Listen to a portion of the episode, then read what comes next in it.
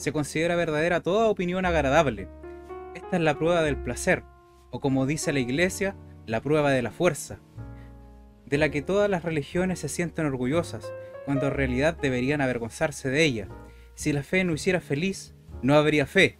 Qué poco valor debe tener entonces. Esto es un extracto eh, de la nota número 120 del libro de Nietzsche, Humano demasiado humano. Y con esto vamos a dar el puntapié inicial a esta nueva edición de la acción del ser que estamos, de, estamos grabando de corrido con mi queridísimo amigo y compañero Mauricio. ¿Cómo estás, Mauricio? Dos ediciones al hilo para traerle siempre el mejor contenido que podamos brindar. Y aquí estamos nuevamente. Eh, esta vez le tocará presentar a mi amigo Rodrigo aquí presente.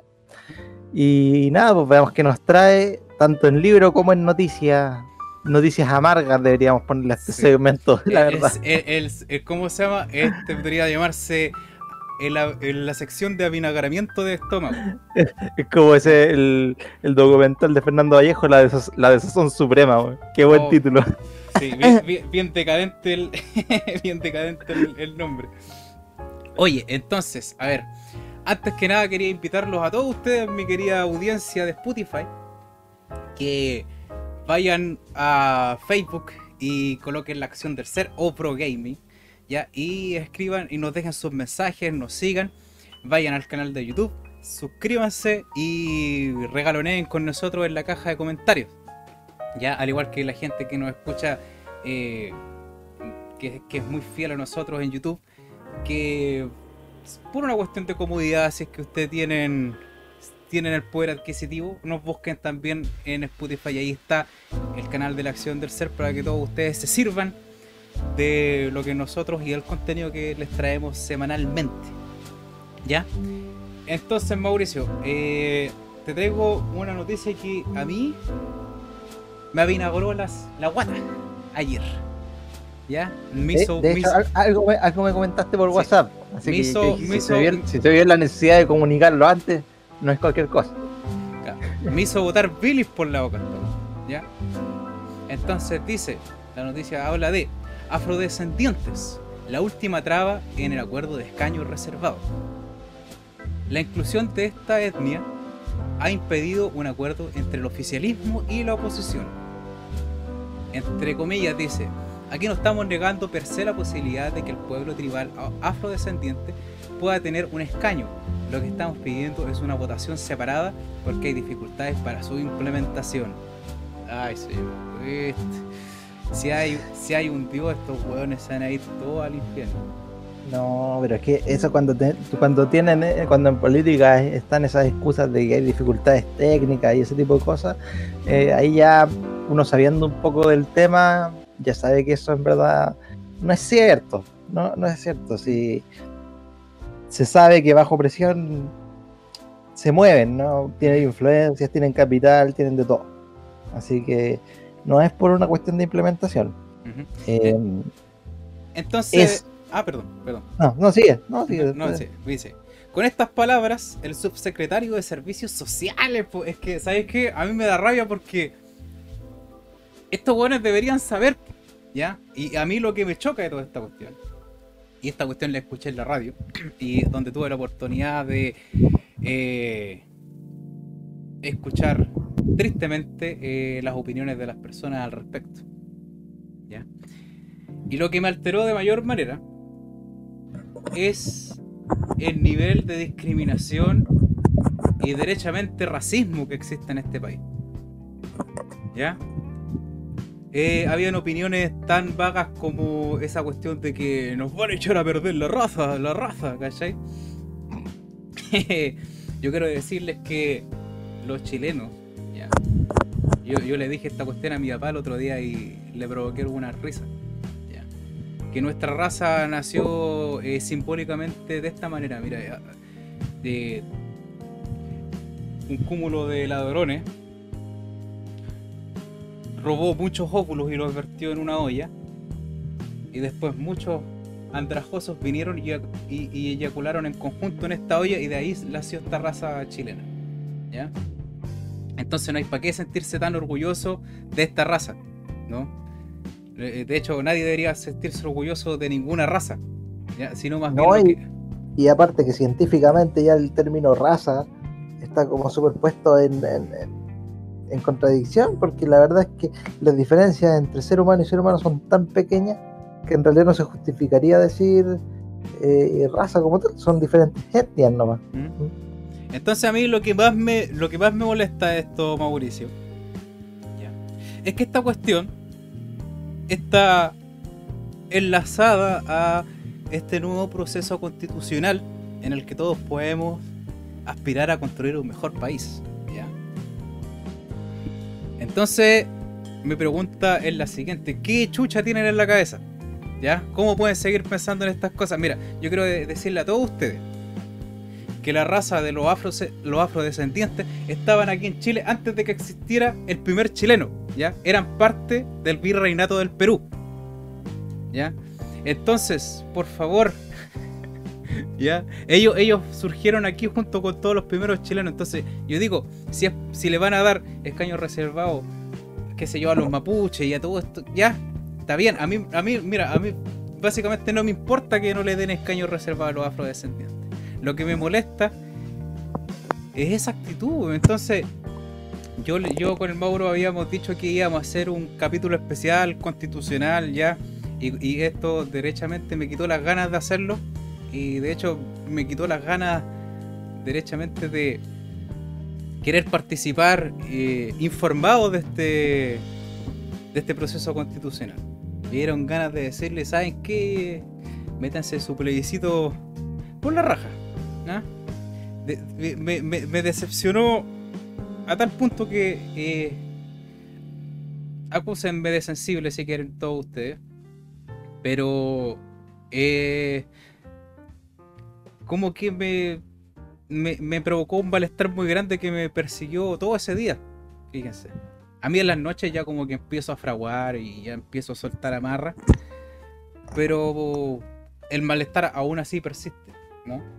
Mira, eh, yo creo que lo que hay que tener claro aquí que los políticos y las opiniones de los políticos en verdad son un reflejo de la gente, ¿no? Porque un político opina con mayor o con menor grado de convicción, pero según los votos que tú le puedas dar, ¿no? Entonces, si esto está aún en el discurso principal de, de la política chilena, es porque en la población general existe un racismo que, claro, está, es bastante solapado. Se siente cada vez más vergüenza, quizás un poco al respecto, pero sigue ahí presente, ¿no? Eh, de hecho, pasa bastante, no solo en los ámbitos los afrodescendientes, sino también con el mismo pueblo mapuche o con eh, extranjeros que son ni siquiera son afrodescendientes. Discriminación hacia venezolanos, colombianos, Haitiano. to- todo esto de, de la migración, yo creo que los pilló por sorpresa a la gente que pensaba que a este país no llegaban inmigrantes, que pensaban que había como una especie de muro invisible, ¿no? Muchas, muchas personas yo sé que tenían la idea de que aquí prácticamente no, no iban a llegar eh, gente de color. O sea, yo entiendo que cuando empezó hace más o menos cinco años, te pudiese chocar un poco eh, empezar a ver gente de color negra o como le quieran decir, O con un acento simpático. claro, que te pudiese chocar un poco porque claro, es un quiebre de lo que uno estaba acostumbrado, pero ya cuánto tiempo ha pasado. Y, y la verdad es que esto llegó para quedarse. Ahora los niños que están naciendo, eh, de estas personas que están acá, nacen chilenos, son chilenos, van a compartir con sus hijos. Sí, pues. Tú, Probable- lo, más lo más probable es que tú vas a compartir con los padres de, de esos hijos. Claro, o, o- en el futuro mi hija va a tener un. ¿Cómo se llama? Un. Un pololo, qué sé yo, haitiano descendiente, qué sé yo. Afro-haitiano, no sé cómo se llama, pero. ¿Ya? Entonces, yo. Mira, hay una cuestión aquí. Que. Yo. Es una cuestión que me hace enojar. Mucho. ¿Ya? Que esta cuestión de que hay mucha gente. Vi que no están de acuerdo con darle ni siquiera nacionalidad a estas personas. ¿Ya? E- Y esa cuestión a mí me produce un rechazo inmenso porque si fueran medianamente cultos, ¿ya? Hay un derecho constitucional que se llama Iusolis, que es el derecho a la tierra, Ya que tú, por el solo hecho de nacer en este país, puedes optar por, por esta nacionalidad. El Estado te otorga eso. Sí. Entonces, ¿por qué? ¿Cuál es el problema? Yo veo, mira, ¿saben qué? muchos dicen que nos están quitando la pega y toda esta cuestión. Ya, está bien. Ya, yo, yo, puedo, yo puedo entender ese punto. No estoy de acuerdo con él, obviamente.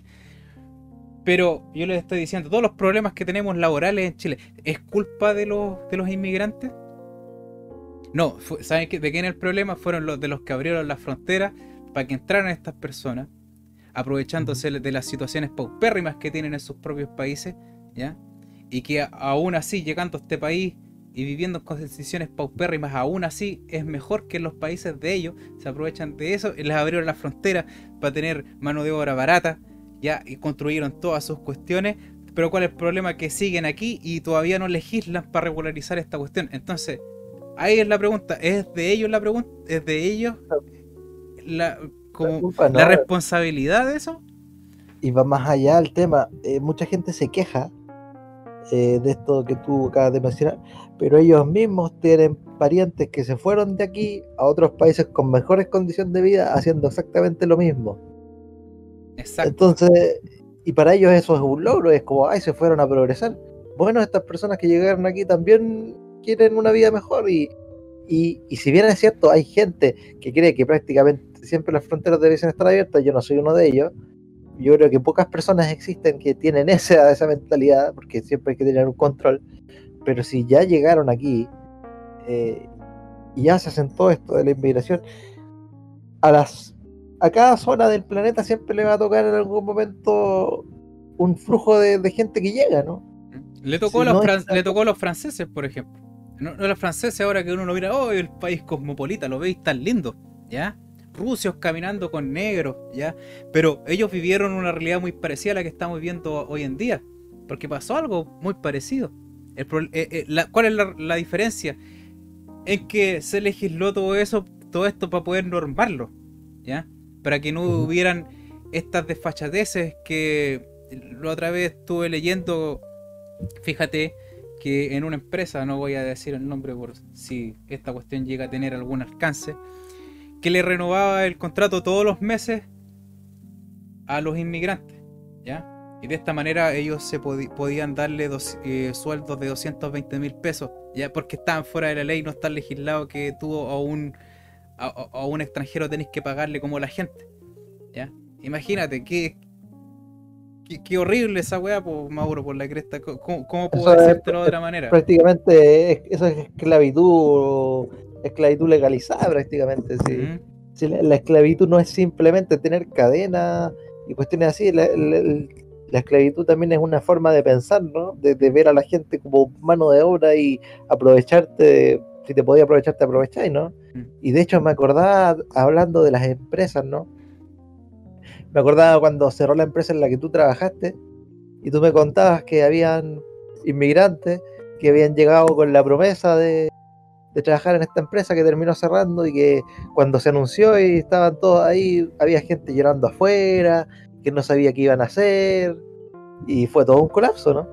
Exacto, exacto. Y fíjate que es, un despelote esta cuestión.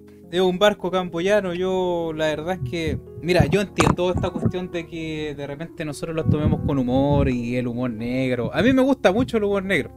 Pero cuando alguien de verdad dice que no le gustan los negros, yo esa, esa cuestión, eh, eh, lo encuentro, pero un pensamiento tan miserable, ¿ya? Tan destructivo. Eh, hay algunas personas que definitivamente se les perdió el corazón, realmente. Y, esa cuestión es lo que yo realmente no puedo entender. Entonces, bueno, volviendo a la noticia. Con estas palabras, el subsecretario de Servicios Sociales, Sebastián Villarreal, entre paréntesis, el saco wea, reiteró este jueves la postura que defendió en las últimas horas el oficialismo y que hasta el momento mantiene trabado un acuerdo con la oposición para darle viabilidad a la reforma que busca asegurar cupos para que los pueblos originarios en la convención, en la convención, en la convención constitucional. El representante Ah, perdón. Sí, sí, dale. Lo que yo, lo que yo me pregunto es que ¿A quién le tienen tanto miedo estas personas que están en contra, no? ¿Qué van a proponer los afrodescendientes que sea tan terrible? Eh, seguramente algunos pensarán que van a proponer que nos cambien la bandera o cosas así, porque la gente esa piensa así. Pero, pero no, o sea, yo creo que mientras más actores haya, mientras más representatividad haya de todo el mundo, de que sea, eh, es mejor. Chile, a pesar de lo que nos queramos engañar a nosotros mismos, es un país bastante diverso. Y, siempre, siempre ha sido así, entiéndanlo. Y si no, y si no se, y si no se ve la, la diversificación, es porque también ha habido un exceso de centralismo de que Santiago es Chile. Y, y eso la gente, nuestros amigos de Rancagua o de cualquier región que nos escucha, sabrán que es así, ¿no? Se toma a veces muy poco en cuenta todavía incluso, eh, no solo los extranjeros, sino que la misma gente que no vive en Santiago. Y claro, y, eso se eso se da es una realidad tan poderosa como eh, al momento en que tú te das cuenta de que tanta atención le prestan a Santiago nuestros congresales con respecto al resto de las regiones de Chile. Tan triste como eso, déjame decirte. Ay, Mauricio, aquí va... Yo la verdad ya, no sé qué más agregar. No, dan, dan, ganas de quemarlo todo. Fíjate que ya cerré la noticia. No, no quiero seguir leyendo esa weá. ¿Ya? A, ese, a ese tipo que le está diciendo, pero es que no, porque ahora el problema vaya a ser la chucha, maestro. Déjeme decirle, un ratito. Es como, cuando, es como cuando nos decían que sacar las platas de la FP era imposible, que prácticamente sigue quemar el país y todo. Ay, ay, ay, Mauro, por la Esas son las imposibilidades de la política. Ya. Ahora. Eh, en la clásica estrategia, cuando algo tú moralmente no puedes objetar, empiezas a objetar que es técnicamente imposible, porque claro, técnicamente imposible suena más, más bonito que decir no, no nos gusta.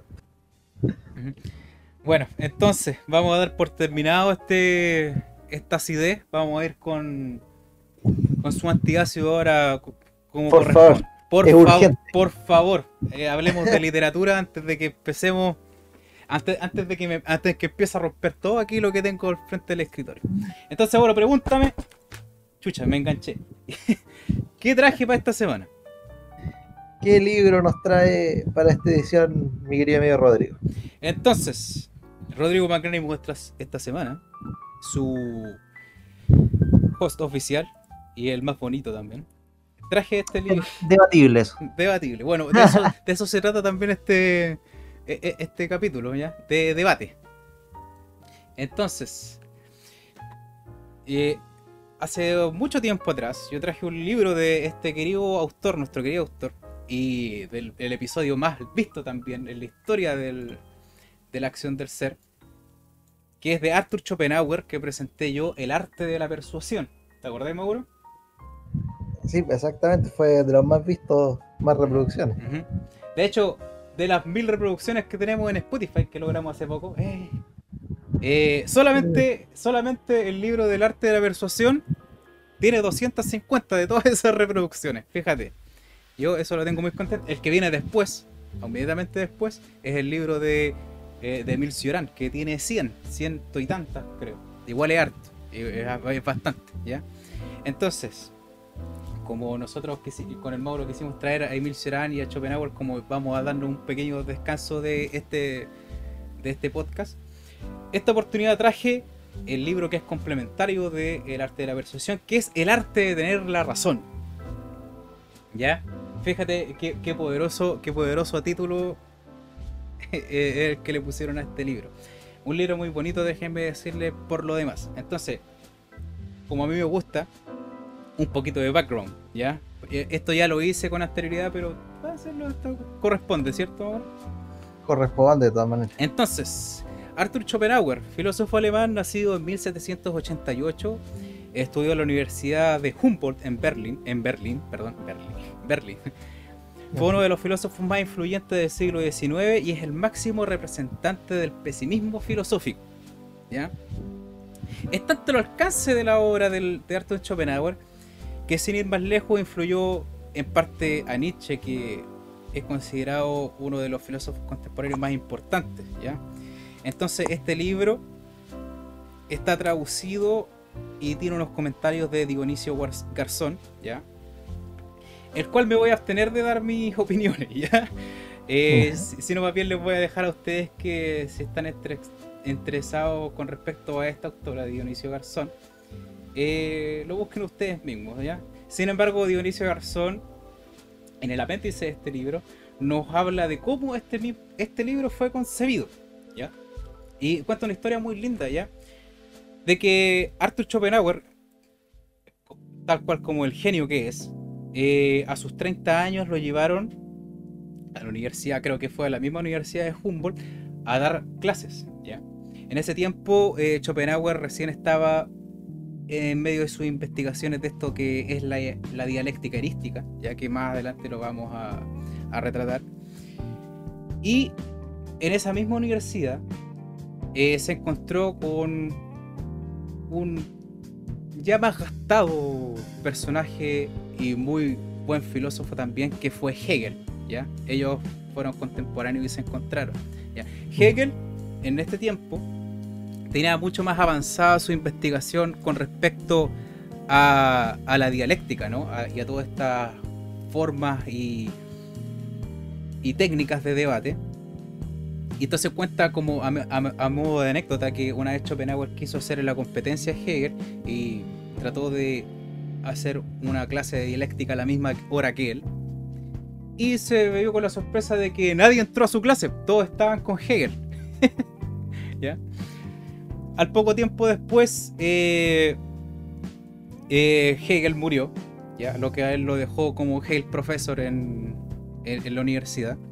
Y 20 años más tarde, ya cuando él tenía, ya, no, más de 20 años más tarde, porque él cuando estaba ya aburriendo los 60 años, ahí fue cuando él finalmente pudo dar con todos los bienes filosóficos para poder terminar esta obra que es el arte de tener la razón junto con el arte de la persuasión. ¿Ya? Entonces, este, eh, este libro nos habla, al igual que el arte de persuadir, de la dialéctica erística, de cómo afrontar un debate y cómo sacar razón del mismo, ¿ya? Ahora bien, eh, este libro no está hecho para que para quienes buscan desbaratar contentores a diestra y siniestra, ¿ya? No, no es una guía, así como cómo eh, dejar callado a tu oponente o algo así. De, hecho, mira, yo, yo, tengo una excepción, es decir, es, decir sí, ¿ya? o sea, sin mucho miramiento, ustedes pueden tomar este libro, incluirlo en su forma de debatir y hacerse razón incluso si no la tienen, ¿ya? Pero, el gran pero, es que si lo hacen, no van a ganar la sabiduría ni mucho menos certeza, ¿ya? Eso, amigos míos, se obtiene únicamente, como he dicho muchas veces acá, si al momento de aprender algo, al mismo tiempo uno se hace un poquito más humilde. E-, ese es el camino de la sabiduría. Sin embargo, si ustedes aún así quieren hacer parte de ustedes en la enseñanza de este libro y estarse a ganar discusiones y elevar su ego sin importar la razón, sin importar la razón, quiero que sepa que no cabe duda de que no se van a poder distinguir del amplio sinsentido que gobierna este mundo. ¿Ya? Por eso yo los invito a que este libro que les voy a presentar y que yo les recomiendo encarecidamente que lean, que este libro les enseñe por contraparte a no discutir con cualquiera, ¿ya? Y a tomar y aprender estas artimañas para cuando un ser malavío, de malavía arrogancia, digámoslo así, se nos presenta y nos quiere, nos quiere desbaratar nuestra razón a punta de dialéctica. En gran parte quiero decirles que a veces se gana al no discutir con ciertas personas porque, mm. como dijo Beltier, ¿ya? Eh, la paz vale más que la verdad y la razón. ¿Ya? De, todas, de todas maneras. y, quiero decir algo, en esta época donde todos quieren discutir por todo, por el exceso de información, como bien sale en el libro de Byung Chun Han, que también lo citamos en el capítulo pasado, eh, todos parecen tener opinión de algo. Yo, esto es una opinión muy personal, la de ustedes puede ser completamente distinta, pero yo cuando sé de un tema, no pienso que tengo la capacidad de discutirlo inmediatamente. pero parece ser que la mayoría de la gente, por lo menos quizás quizá es la gente con la que yo me rodeo, no sé, no sé si será una tendencia, pero eh, quieren, como que andan buscando con quién discutir, ¿no? Entonces, ni la mejor mente del mundo da abasto, ni, ni por intelecto, ni por energía, para plantarle cara a cualquier persona que te quiera rebatir algo. Así que saber elegir las batallas es gran parte de la misma. Además que uno, mira, yo no les digo que no discutan o que debatan con cualquiera. Lo que yo quiero decirles es que discutan con personas con las cuales ustedes saben que se van a enriquecer discutiendo. ¿Ya?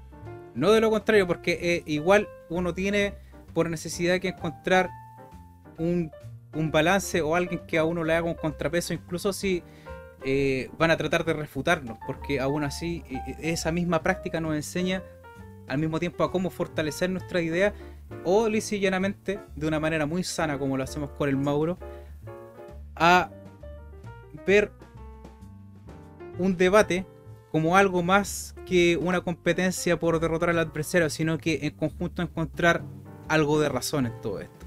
¿ya? Encontrar argumentos juntos y hacer esto lo que yo he hablado en otros capítulos, una suerte de mayéustica, en donde ambos nos esforzamos no solamente por derrotarnos el uno al otro, ¿ya? sino que es una competencia en que los dos hacemos por encontrar una verdad en conjunto que nos ayude a ambos y, y, a encontrar un poco de objetividad en este mundo que puta que hace falta de repente. ¿Ya? Entonces, eh, voy a leerte la introducción de este libro un pedacito, más bien dicho, ¿ya? Y dice más o menos así. Dice, la dialéctica erística es el arte de disputar, y precisamente el arte de disputar de modo que, uno, que uno tenga la razón. Y ello, perfas et nefas, con medios ilícitos o ilícitos, lícitos, ¿ya? Eh, significa, con medios lícitos e ilícitos, ¿ya?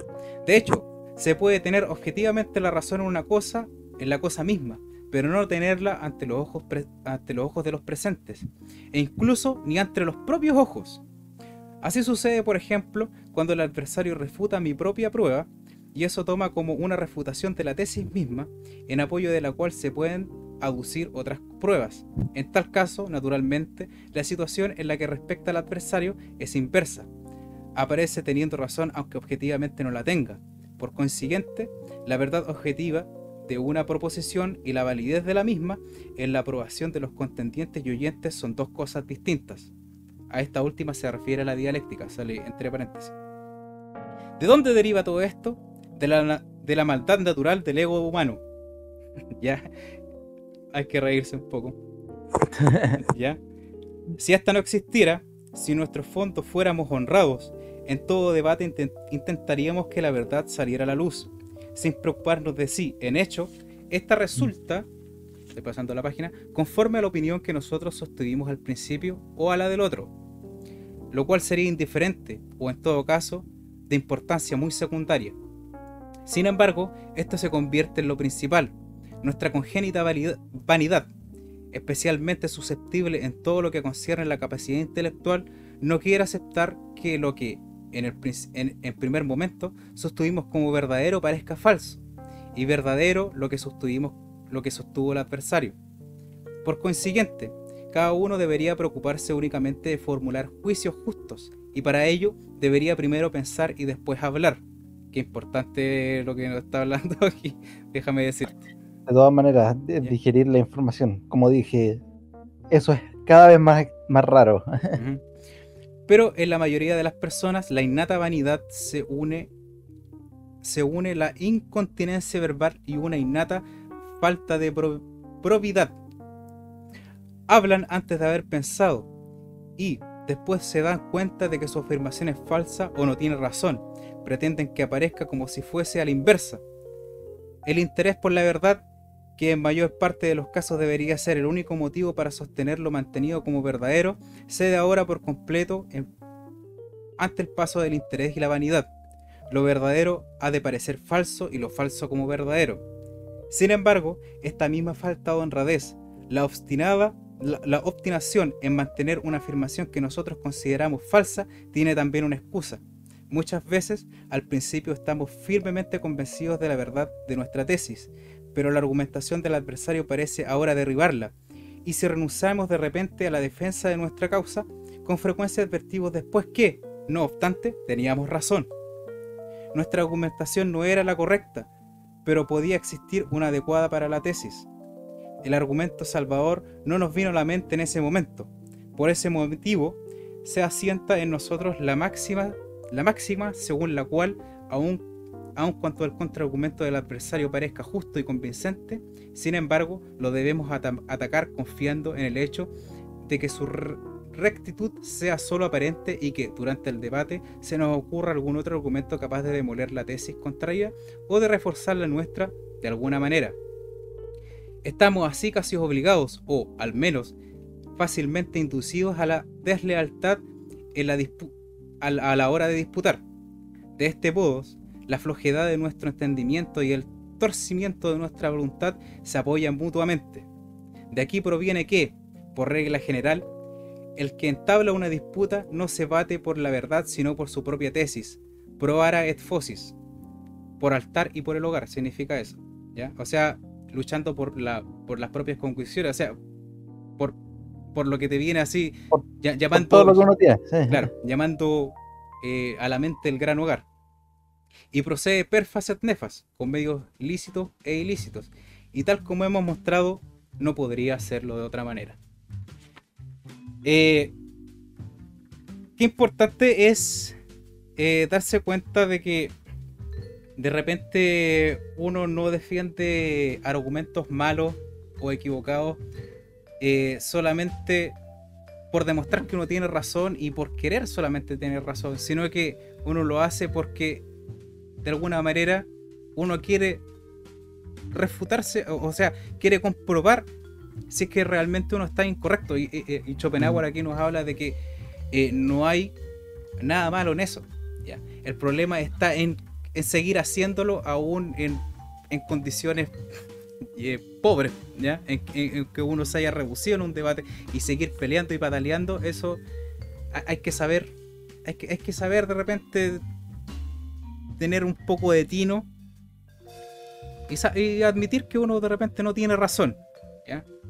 Pero eh, también nos habla de esta, este mala, de esta mala vida vanidad, ya que nos impulsa y que nos impide como humanos llegar a un consenso y eso se nota hasta hoy en día y es lo, es lo que a grandes rasgos nos demuestra por qué eh, no hemos podido encontrar una unidad mayor como seres humanos en una sociedad. ¿Mm? Mira, yo creo que tú eh, tienes un punto muy, bien, muy importante que dices que uno cuando debate con alguien, si es por una honestidad intelectual, uno quiere probarse mismo su, su tesis, sus argumentos, porque cuando tú estás en la soledad de tu habitación, eh, esgrimiendo una idea, dándole forma, todo te parece bien, ¿no? Eh, todo calza bastante, es como predicarle a, los feligreses siendo un cura, ¿no? Nadie te va a decir nada porque no hay nadie a quien, quien te vaya a contradecir. Entonces, la instancia del debate intelectual que realmente vale la pena es eso, probar eh, la fortaleza de realmente de, tus argumentos, pero vemos que para, para un porcentaje no despreciable de la gente es quizás incluso querer quedar bien con el público, ¿no? E, esa aprobación, esa, esa ovación es todo lo contrario a lo que realmente debería ser, debería ser eh, un intercambio intelectual que valga la pena. Exactamente. Y ahí es donde más o menos es por eso que Schopenhauer, uno cuando lee esto, denota no solamente cierto pesimismo, que es obvio, sino que una gran tristeza al mismo tiempo. ¿ya? Eh, por el simple hecho de ser consciente de esto. ¿ya?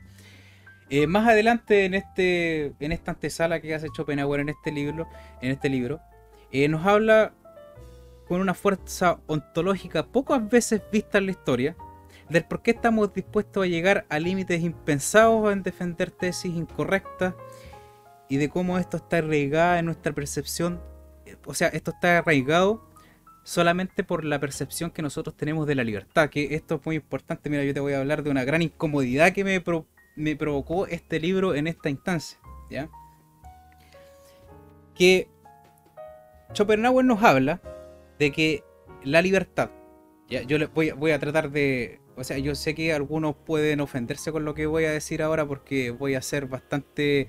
Eh, voy a tratar de acotar bastante el significado de la libertad en favor del tiempo, ¿ya?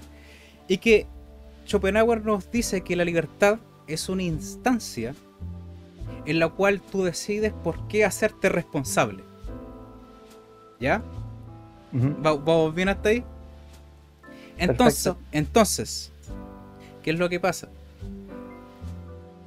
Al pasar de la vida, nosotros nos. Puede que algunos, por diferentes razones, ¿ya? No, no me atrevo a llamarlo estupidez porque lisa hay muchas circunstancias que nosotros no nos permiten darnos cuenta de eh, que tenemos una instancia en que nosotros podemos darnos un espacio para que podamos elegir de qué hacernos responsables y eso enmarca nuestra libertad. ¿ya? Pero hay otros, en muchos casos esto pasa por alto, ¿ya? Y hay una pasa que este mundo pareciera que a nosotros nos ofrece como una respuesta ante esta elección como por defecto. Y nosotros tomamos esta opción y seguimos nuestro camino, pensando que somos libres, ¿no? Teniendo una percepción totalmente diferente de lo que es la libertad en sí. Entonces, es así como la gente discute por tener la razón, defiende tesis en las que ellos quieren tener la razón o creen tener la razón, y ellos ni siquiera eligieron hacerse, hacerse responsable por esos pensamientos que ellos quieren tener la razón. Ni siquiera son responsables por los argumentos que ellos están presentando en esos debates. ¿Ya? Y, esto ejerce e, e, e, como que se, se, se vuelve una enfermedad y supura con mucha fuerza. Y es algo que nosotros podemos ver reflejado fácilmente hoy en día. ¿Te dais cuenta? Entonces, a mí me pasó que leí esto y me empecé a dar cuenta, bueno, a mí me molestó, me causó una molestia. Me dije, ¿y cuánto de lo que yo entonces he elegido en la vida realmente yo me di la instancia de elegirlo? ¿Ya? Fue como una cuestión bien... Ustedes pueden pensar que es un poco ridículo, ¿no? Pero a mí me causó este efecto y fue como un poco se me presentó como un gran malestar, fíjate.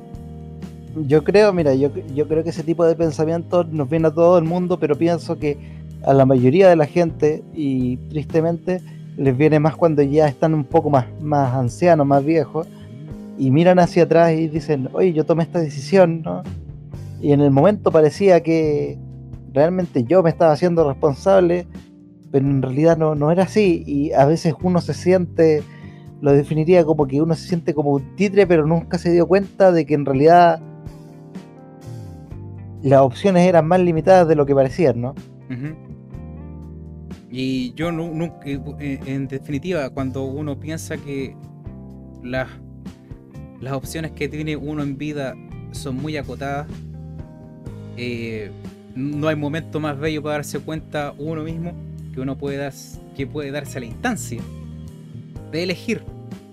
Y por último, rechazar todo lo que hay en la mesa. Y hacerse responsable por eso, que esa es la otra contraparte. No, tú no, no, vas a gozar de real libertad si es que no estás dispuesto a hacerte responsable por lo que elegiste. Pasa, pasa mucho un ejemplo de la cultura actual que me gusta siempre dar. Eh, pasa mucho con estas cosas de las denuncias en las redes sociales, ¿no? Yo no estoy en contra, por ejemplo, que se denuncie que hubo un abuso, por ejemplo, o cualquier cosa, pero si se llega a comprobar que la persona estaba en una mentira, se va a tener que hacer responsable de lo que dice, ¿no? Y, lo vemos incluso en figuras más o menos públicas o tristemente públicas, como estos personajes nefastos que de repente mencionábamos, como Sebastián Izquierdo o algo así, que dicen cosas, por ejemplo, que la gente se tiene que armar eh, para repeler las protestas y cosas así, y después eh, anda llorando porque eh, la fiscalía lo condenaron, ¿no? Eso no hacerse responsable por las elecciones que uno toma. Y eso, eso demuestra también la falta de convicción, en verdad, sobre lo que tú estás queriendo decir. Claro, porque si tú a tus convicciones, diréis, ya, pues, me quedo con este presidio en mi casa, como dictamina mm. la, ley. Pero fiel a mis convicciones, no voy a andar llorando porque no puedo ir a misa. es más o menos eso, ¿ya? Sí, eh, y se, se, da, se da bastante. Y, y, claro, yo me imagino que en la época de Schopenhauer, seguramente él vio incluso a mucha gente muy intelectual o muy culta, que para ese tiempo no, no era todo el mundo, caer en este tipo de errores de no hacerse responsable. Y es triste que en una época donde en mayor o menor medida tenemos, eh, quizás no con no a los niveles que nos gustaría, pero tenemos más acceso a la información y a la cultura. La verdad es que heredamos la cultura y también los errores de cómo absorberla, ¿no? Claro, y eso en gran medida eh, va aumentando conforme pasa el tiempo, como una enfermedad. Exactamente. Bueno, entonces déjenme decirles cómo está estructurado este libro, como para ir avanzando con el tema. Este libro está expuesto en 38 estratagemas para debatir.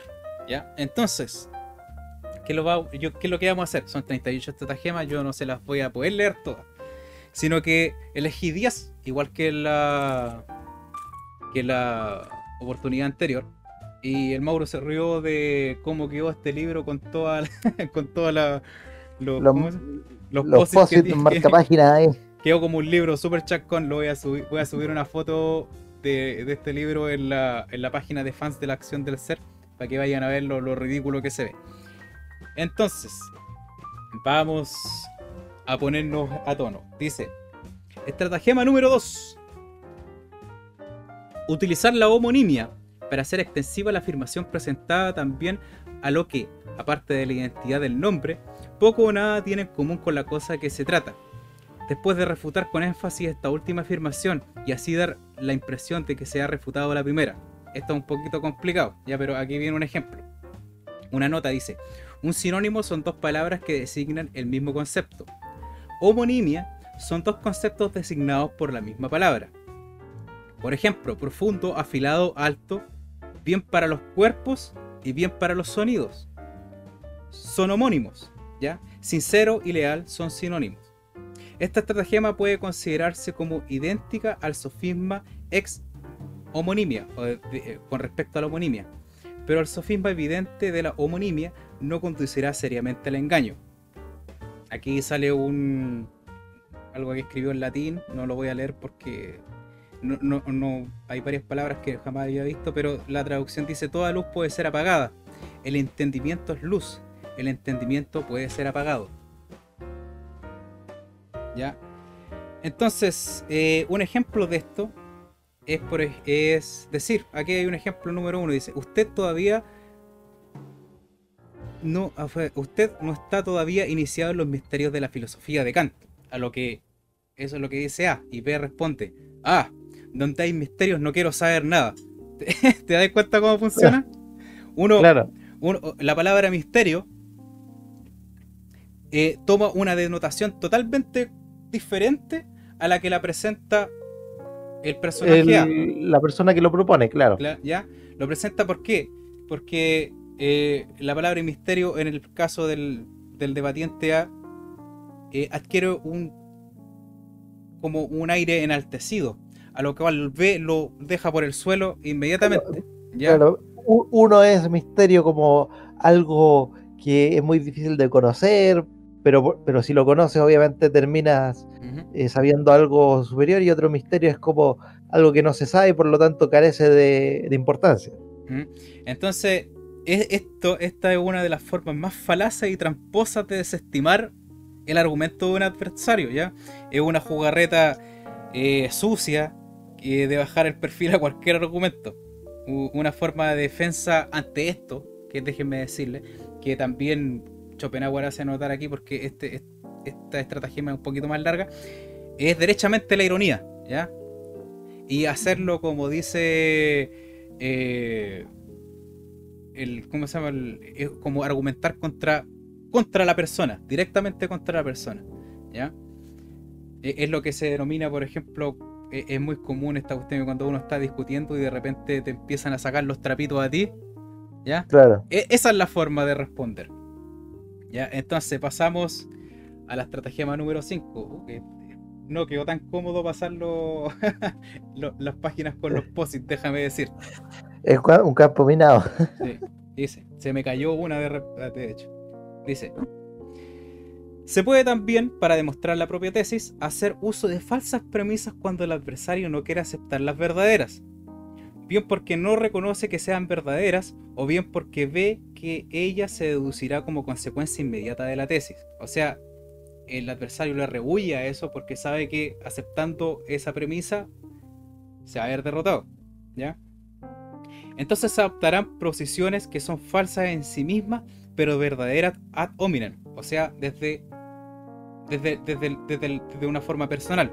Y se, y, y argumenta ex concesis, o sea, de una forma contundente, a partir del modo de pensar del adversario.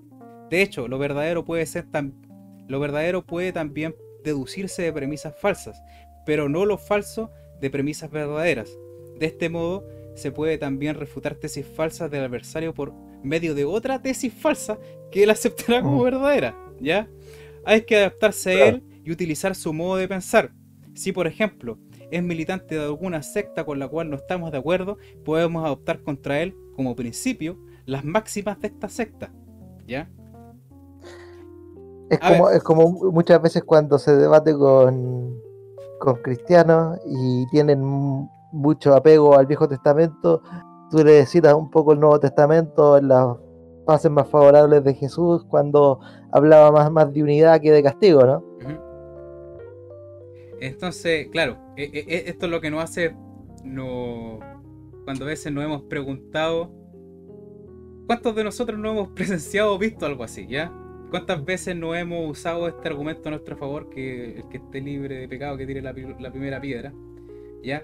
El que uno dice que tal filósofo dijo esto o aquello. Es cuestiones que se inventan, ¿ya? Y, de repente, por cuestiones así, se engaña a gente que no es muy buena lectora, ¿ya? Entonces, sí, porque tú puedes estar en una, en una discusión y dice tal filósofo dijo esto. Yo, ya, en primer lugar, no sé si dijo eso porque no me he leído todos los libros del mundo y no ando con, con una computadora en mi cabeza. y, y aún así, eh,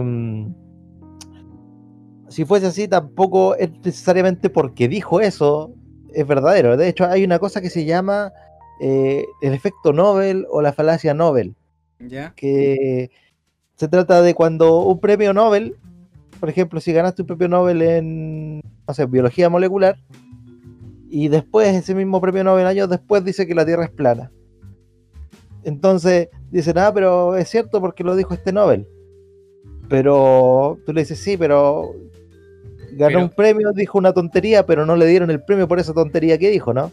Claro, exactamente. Entonces, por, eso, mucha gente ocupa el argumento Nobel, porque a veces pasa, sobre todo cuando los científicos se vuelven de mayor edad, se vuelven medio seniles, empiezan a tener teorías locas, que no tienen mucho sentido. Pero como tienen trayectoria y ganaron el Nobel, esta gente, sobre todo en redes sociales, dicen, pero mira, este lo dijo alguien que ganó el Nobel. Sí, pero no tiene nada que ver con por qué le dieron el premio, ¿no? Entonces, mira, yo quiero decirte a grandes rasgos que esta, esta estratagema es, ¿ya?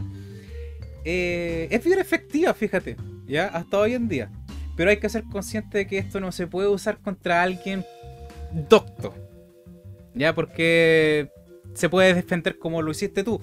Entonces, si alguien le dice así como, oye, yo te digo, Nietzsche dijo tal cosa, tú me pero es que sabes que yo no leí Nietzsche, entonces no soy consecuente, no estoy eh, en condiciones de mediar eh, en ese sentido. Entonces eso es lo que se, se denomina un argumento esconcesis, que es un argumento contundente en el cual a mí no me permite seguir avanzando. Entonces tengo que buscar otra estratagema para seguir entrando por ahí. ¿ya? Pero esta estratagema funciona bastante. Yo diría que, ¿saben qué? eh, he visto incluso hasta algunos políticos hacerlo sin ningún asco, ¿ya?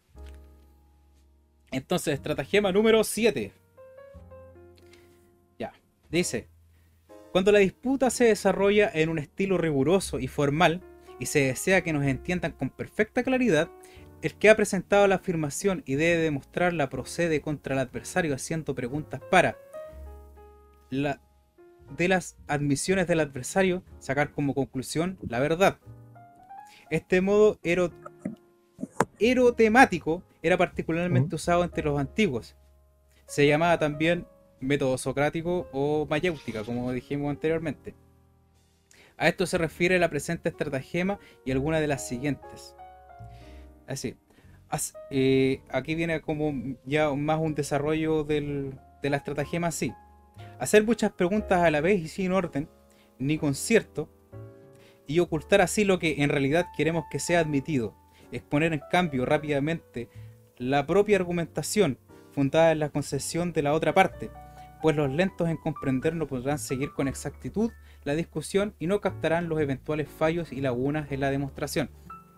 Fíjate que eh, eh, yo no sé si habéis visto algunos debates, mira, hay unos debates de Richard Dawkins con William Lane Craig. Entonces, eh, yo no sé si te acordáis de una parte donde Richard Dawkins prácticamente que embeleza a, William Lane Craig con preguntas, ¿ya? Y, es una parte muy confusa del, argumento y donde Richard Dawkins después al final le, prácticamente de una forma muy caballeresca, porque eh, en ese tipo de debates eh, universitarios no se suele hacer una como denostar al adversario directamente. No, pero él lo hace pues se, mantiene siempre un cierto ámbito de formalidad independientemente de lo polémico que sea el tema que estabas tratando. Entonces él lo, él lo refuta y más encima se da, se dio la vanidad de, insultarlo de una manera que yo creo que pocos se dieron cuenta de que realmente lo insultó. ¿Ya? Pero sí, mira, eh, basta con que ustedes lean los diálogos de Platón para que se den cuenta cómo funciona todo esto.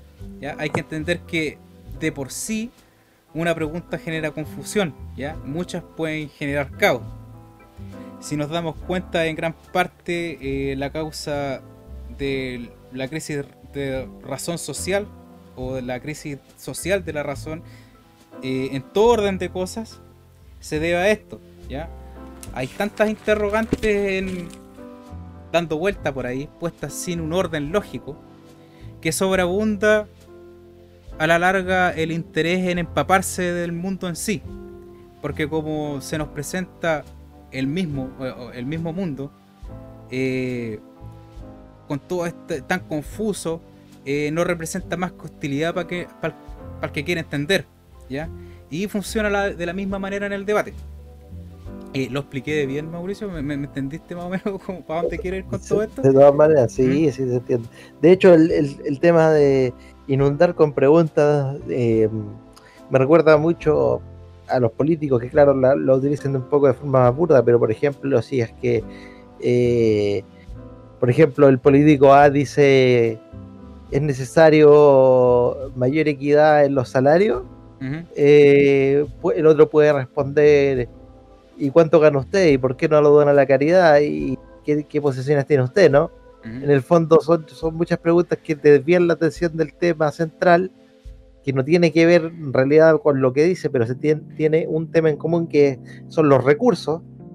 Entonces ahí es está esa, esa, esa trampita. Exactamente. Entonces, terminando con eso, vamos con la estratagema número 10. ¿Ya?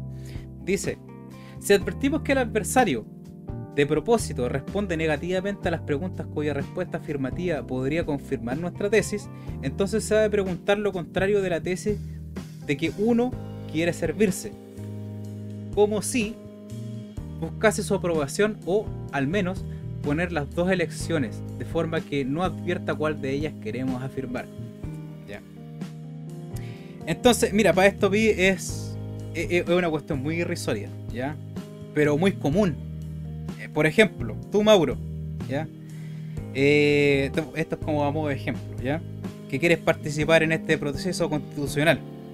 Si alguien quisiera como ponerte en un, como llevarte como a un menoscabo en ese, en ese, en ese asunto, preguntaría, ¿qué te parecería no participar para que de esta forma, para de esta forma no hacerte responsable de un presunto y muy probable mal resultado de todo esto? O sea, por favor no respondáis, ¿ya? Es un ejemplo. ¿Ya? Pero te voy, a, te voy a pedir que me describas el malestar que produce una pregunta así y cómo te hace sentir la trampa que esconde. ¿Ya?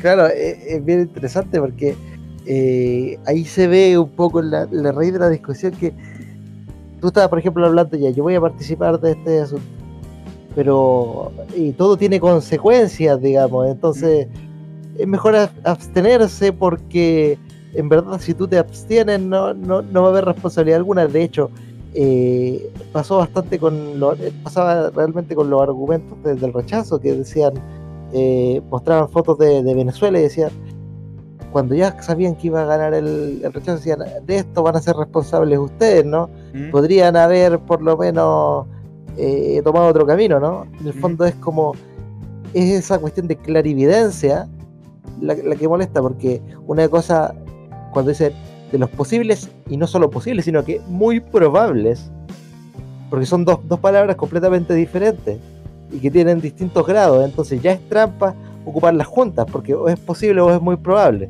¿no? Entonces, es, todo un entramado como para querer que tú te abstraigas de tu posición eh, en medida de la consecuencia de una forma bastante deshonesta. Sí, de todas maneras, y esto, déjame decirte, ¿qué es lo que molesta de todo esto? A todo esto es que cuando uno pregunta, uno tiene que llevar una premisa al adversario, ¿no? De eso se trata todo esto. Nosotros cuando discutimos intercambiamos premisas y las vamos refutando conforme vaya avanzando el debate. ¿Cuál es el problema de esta cuestión? ¿Qué es lo que molesta de todo esto? ¿Ya? Y yo te voy a decir, voy a, voy a ir más lejos. ¿Qué es lo que a raíz de esto podemos contemplar? ¿Qué es lo que impide, por ejemplo, que un debate acerca de religión o de política eh, avance, ¿ya? Y es porque esto nos deja en claro de que en la premisa que yo te presento en forma de pregunta va una afirmación escondida como premisa. ¿Ya? Y una afirmación es algo que nosotros es como si yo estuviera dando por sentado que tú afirmaste algo antes de que yo o antes de que lo discutamos. ¿Ya? Entonces te estoy dando una conclusión en forma de pregunta. ¿Te dais cuenta? Y eso, e, eso, es lo que molesta. Es como, es como, lo que yo te decía, lo que molesta es, es, como la clarividencia, porque en realidad estás dando una conclusión de que tú no sabes si realmente va a concluir de esa manera que tú estás exponiendo. Entonces, bien lo dijo, mire, yo no me acuerdo, nunca tengo la oportunidad de acordarme de este de este debatiente gringo que, ¿te acordáis de este que le gustaba tomar vino? ¿Cómo se llamaba? El Hitchens, Ese, Christopher Hitchens, sí, ese mismo, ¿ya? Que una vez él dándose cuenta de esto, también en un debate con William Lane Craig, porque William Lane Craig le gustaba debatir con todos y... Con todo el mundo. Sí, y, y ¿cómo se llama? Y decía en todos los debates lo mismo, ¿ya? En que una vez Hitchens le dijo, ¿sabes cuál es el problema de esto? y le dijo, es que tú estamos discutiendo con una conclusión religiosa que me estáis presentando. Y esta conclusión religiosa está hecha a base de emociones. Y aquí le dijo, nosotros venimos a razonar. Entonces, ¿qué es lo que pretendís tú aquí? ¿Pretendís que razonemos? ¿O con tu emoción pretendí enamorarnos a todos? Entonces, esa cuestión como que toda la gente así como que fue una risotada, ¿cachai? Eh, obviamente William Craig se, se la sacó de una forma eh, con cuestiones de fe, ¿ya?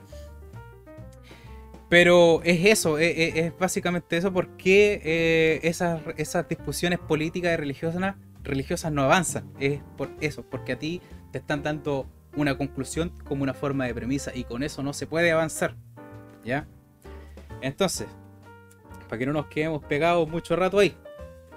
déjame buscar la página, aquí está. Estratagema número 11. Si rozamos por inducción, va, perdón, si razonamos por inducción y el adversario admite los casos particulares en que ésta se basa, no hay que preguntarle si admite también la verdad general en la que estos casos se deriva, sino que debemos introducirla enseguida como ya establecida y aceptada, pues a veces podrá creer que la ha admitido, y por lo mismo puede suceder a los oyentes, ya que recordarán las muchas preguntas sobre los casos singulares que no pueden menos de llevar a una conclusión. Mira, fíjate, esto está directamente atado con lo que acabamos, de decir, pero esto tiene una diferencia, ya que es como dar algo por sentado y esto nos habla de cómo uno hace al contrincante admitir algo por omisión, ¿ya? Y esto produce algo muy conocido por todos nosotros, ¿ya? Que es cuando el adversario de repente se sienta a punto y dice, ¿y cuándo dije, y cuándo yo dije estar de cuento con toda esta cuestión? ¿Ya? O, o, cómo llegamos a este punto, ¿cachai? ¿Cómo llegamos a hablar esta cuestión? Es, es por eso, es porque una de las dos partes omitió la afirmación del otro que es una cuestión, déjame decirte que si resulta eh, va a ser probablemente un debate muy muy corto. ¿Mm? Entonces, a ver. Eh, es una cuestión muy falaz en todo caso, una trampa muy... es como, yo en algún momento no puedo recordar el debate específico, pero me acuerdo haber escuchado alguna vez un argumento como que alguien decía, no, yo no, yo no estuve involucrado en esto, en estos casos de corrupción y la otra persona dijo, ah, pero entonces estuve involucrado en estos otros que están acá. claro, eso. ¿Eh? Se afirma, se pasa por alto. es como. Eh, eh, si tú lo ves de cierta manera, es hasta falto de respeto. Esta cuestión, ¿ya? Entonces, estratagema número 13, para ir avanzando. Para que el adversario acepte una tesis, debemos presentarle también la contraria y dejarlo que elija, resaltando esta oposición con estridencia, de modo que si no quiere ser contradictorio tendrá que decidirse por nuestra tesis que comparativamente resulta mucho más probable. Por ejemplo, deseamos que admita que uno tiene que hacer todo lo que su padre dice. Para ello le preguntamos, ¿se debe obedecer o desobedecer a los padres en todas las cosas? O si algo dice frecuentemente, preguntamos si por frecuentemente se entiende muchos o pocos casos. El adversario dirá muchos, es como cuando el gris se coloca junto al negro y parece blanco. Si se coloca junto al blanco parece negro. en el fondo, cuando tú presentas dos escenarios, un escenario eh, ultra apocalíptico y otro que no es tan malo, pero que igual es malo, pero en comparación al otro no parece tan, tan terrible. Entonces, si tú fuerzas a elegir ese, claro, eh, en comparativa es mejor, pero en realidad son bastante parecidos. Mm, yo creo que a muchos que escucharon esto se les vino a la cabeza inmediatamente un abogado. Y eso es bastante preciso porque e, es una técnica que usan, pero yo creo que es de perogrullo, ¿ya? Por eso hay que tener cuidado cuando un adversario está describiendo un punto contrario a su argumento, ¿ya? Hay que, hay que estar atento porque nos quiere refutar, ¿ya? Atento ahí. Entonces, dice, argumento número 26. Mira el medio salto que lo a pegar. No están nada muy cómodos estos posits para pasar las páginas, déjame decirte. Dice. Entonces, un golpe brillante es el retorsio argumenti, que es la distorsión del argumento. Ya, yo, mira, yo le voy a decir que antiguamente cuando yo leía estos libros y me salían estas cuestiones en latín, eh, cómo peleaba yo con estas cuestiones. ¿ya? Tuve que conseguirme muchas veces un, un diccionario e ir dilucidando prácticamente lo que podía. Hoy en día ustedes tienen sus celulares y basta con que coloquen la palabra tal cual, a veces muchas eh, frases enteras en latín y sale, pero es, Mágico, es, perfecto. ¿Mm? Y dice, un golpe brillante es el retorcio argumenti. Cuando la, cuando el argumento que el adversario quiere, utilizar a su favor puede, con más razón, ser utilizado en su contra. Por ejemplo, dice el adversario, es un niño, hay que dejarle hacer lo que quiera. el retorcio argumento sería precisamente porque es un niño hay que corregirlo a fin de que no persevere en sus malos hábitos. ¿Te das cuenta? Esa cuestión es como... Eh, pucha. Eh, los políticos usan mucho esto. Eh, es, muy obvio. Veanlo en los debates, pongan en ejercicio estar, estar atentos a los retorcios argumentos y van a darse cuenta, pero que sale, pero en todo. Mira, ahora creo que en un tiempo más vienen las presidenciales. Acuérdense de mí, acuérdense de mí. ¿Ya? No hay, no hay mejor eh, guía para aprender estos tipos de, trampitas que los, que los debates presidenciales, porque además, eh, como vimos en la sociedad del espectáculo, ¿no? de televisión eh, y de las redes sociales, son jugadas que cuando salen bien se ven muy espectaculares en el momento. Claro, después cuando tú lo analizas un poco, eh, se empiezan a ver obviamente los fallos. Pero para los que están viendo en vivo ahí, eso me parece que prácticamente ya derrotaste a tu adversario solamente con esgrimir esas técnicas. Bueno, mira, eh, yo quiero invitarte a que leamos la estratagema número 31, que yo realmente esto lo encuentro así, era, es pero sencillamente genial. Mira. Vamos a ver. Cuando uno no sabe oponer ninguna razón frente al, frente al adversario, se puede declarar con fin ironía incompetente. Lo que usted dice supera mi débil capacidad de comprensión. Será, desde luego, cierto. Simplemente yo no puedo entenderlo y renuncio a todo juicio. Con esto se insinúa a los oyentes, entre los que uno tiene consideración, que se trata de una cosa insensata, muchos profesores de la vieja escuela eclesiástica, perdón, ecléctica, pero hay una gran diferencia ahí, al aparecer la crítica de la razón pura de Kant, cuando empezó a despertar interés, dijeron, no entendemos nada de esto, y con ello pensaron que la habían demolido. Pero cuando algunos profesores de la nueva escuela les demostraron que tenían razón y que simplemente no la habían entendido, entendido cambiaron bruscamente de parecer. Cáchate la ondita. O sea, declarar pues, Es como cuando tú dices algo y la persona dice, oye, es, como, en el fondo te están queriendo decir, es tan ridículo lo que me estás diciendo que no puedo entenderlo, ¿no? Claro, es como, es, es, básicamente eso. Y sabéis que, por simple, por simple que parezca, en determinados casos, eh, esta cuestión puede ser, puede llevar incluso al, final del debate. Así nomás, así nomás. Y tú lo refutáis. Puedes refutar algo con esta cuestión sin siquiera ser el más docto, ¿no? así, así. Sí, pues, de, hecho, de hecho es contraintuitivo porque uno piensa que está, claro, admitiendo ignorancia, pero resulta que lo que no es entendible tiene dos significados. No es entendible porque yo no lo entendí o no es entendible porque es absurdo. Entonces claramente tú ahí guías a, las personas a, aceptar de que no es entendible porque es absurdo. Y ahí cambia completamente todo, todo el lente con el que se ve. Entonces, Estratagema número 33. Dice, entre comillas, esto puede ser verdad en teoría, pero en la práctica es falso. Con este sofisma se aceptan las razones, pero se niegan las consecuencias, en contradicción con la regla a ratione ad, rationanum valet consecuencia. Si una razón es justa, la consecuencia de ella que deriva, por, por tanto, debería ser válida. Esa afirmación expresa algo que es imposible, lo que es cierto en teoría tiene que serlo también en la práctica. Si no lo es, tiene que haber un fallo en la teoría, algo que quedó inadvertido y no se incluyó en el cálculo. Por consiguiente, es falso también la teoría. A ver, hay que ser bien honesto aquí y de nuevo que lance la primera piedra quien no ha hecho esta pendejada. De todas maneras, así como en teoría funciona, pero en la práctica. Claro, es como esa cuestión que puso de moda Homero Simpson el comunismo eh, funciona, en teoría, Pero, tú anda a ver Asia, po. Ahí anda a ver si ahí funciona en teoría el comunismo, ¿eh? ay, ay, ay. Estrategia número 34.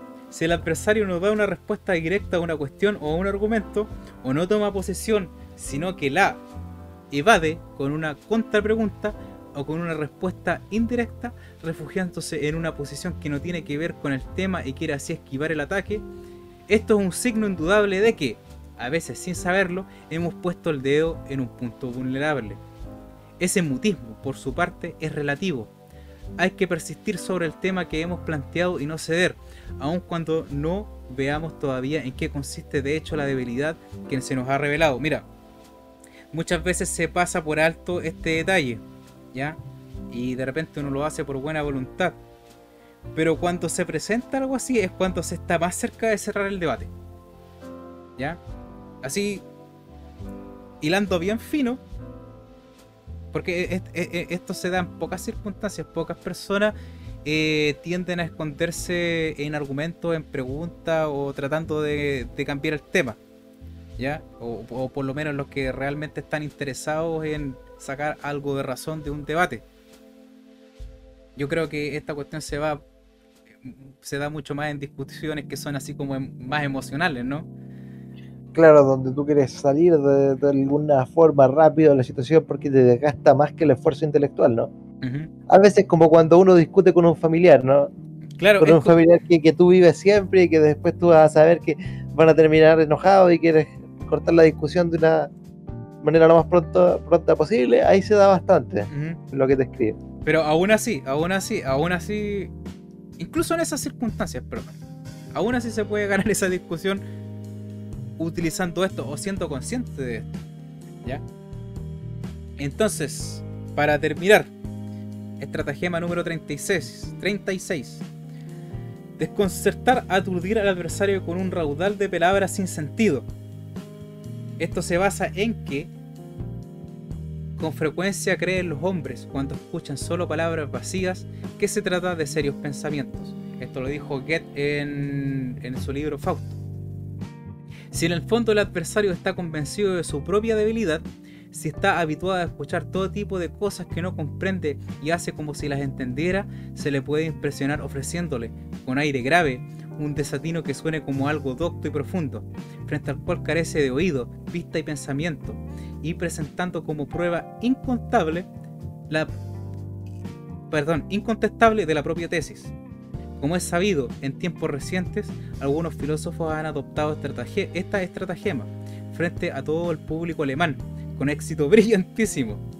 Pero se trata de un ejemplo odioso, o sea, un ejemplo odioso. Recurriremos a otro ejemplo antiguo tomando Goldmich. Ya, eh, aquí da tomado de Goldmich, que es otro filósofo que escribió un libro que se llama El Vicario de Wickfield, ¿ya? que dice aquí está la página de Schopenhauer, ¿ya?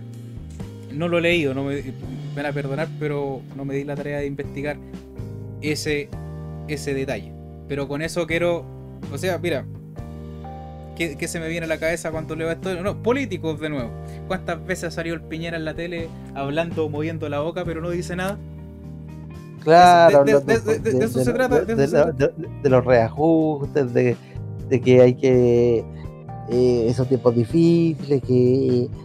Eh, un montón de, palabras y las que poco tienen que ver con, la situación actual. Por ejemplo, mira, hay una cosa. Eh, cuando Piñera una cosa que me quedó muy en la cabeza, que lo decía siempre, decía, vamos a crear más y mejores empleos.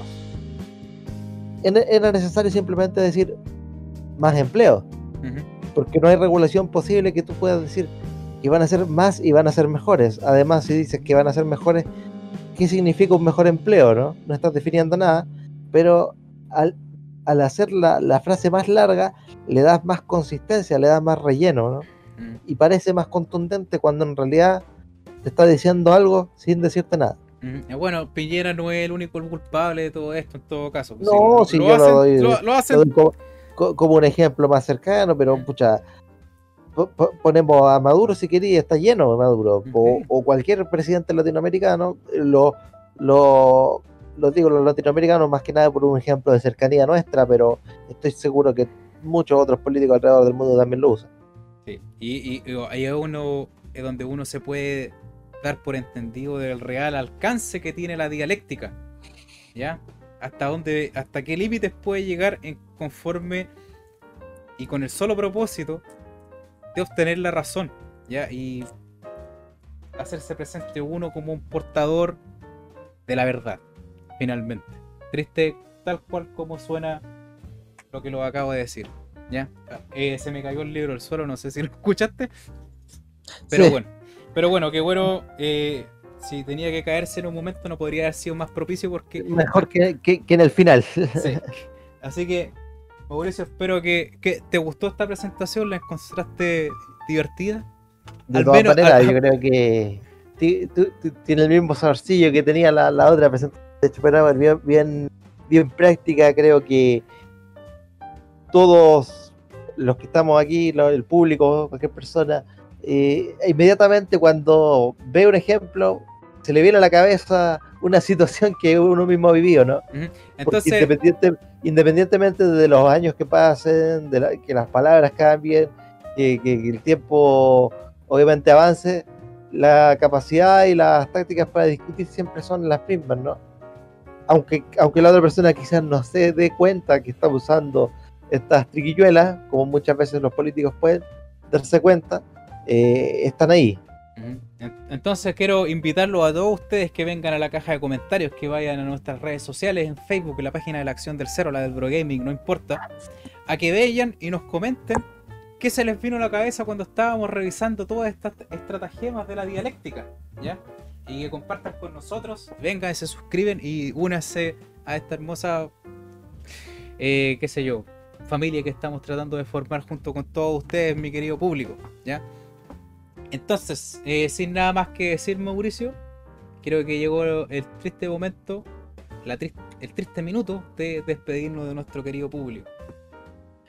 Bueno, nada más que decir, espero hayan disfrutado este, este episodio y nada más que desearles buena lectura, como siempre. Suerte en todo lo, que emprendan esta semana y nos veremos ya después cuando volvamos del break que nos vamos a tomar un poquito del podcast. Así que mis queridos amigos mexicanos, mis queridos colombianos, mis, compatriotas chilenos, eh, quiero desearle a todos ustedes una muy buena lectura, como dijo Mauricio, una muy buena semana y por favor, cuídense, ¿ya? Así que y pásenlo bien con su familia en las fiestas. exacto. A todo esto, eh, nosotros con el Mauro todavía nos queda un capítulo más para cerrar esta temporada de la acción del ser, que como habíamos dicho, vamos a volver en febrero, vamos a tomarnos todo el mes de enero para descansar un poquito de esto, para dejarlos descansar un poquito ustedes también, ¿ya? Para que descansen de nosotros. Y de ahí en más va a volver, vamos a tratar de, ¿cómo se llama? De pensar en algunas cosas que probablemente podamos incluir algunas nuevas ideas. Si ustedes quieren que nosotros incluyamos algunas cosas, no se olviden de decirnos. Nosotros somos muy buenos escuchando, así como también nos gusta hablar demasiado, ¿ya? Así que se me cuidan, chiquillos, y nos vemos en la próxima edición de la Acción Tercera. Cuídense, que estén muy bien. Hasta luego.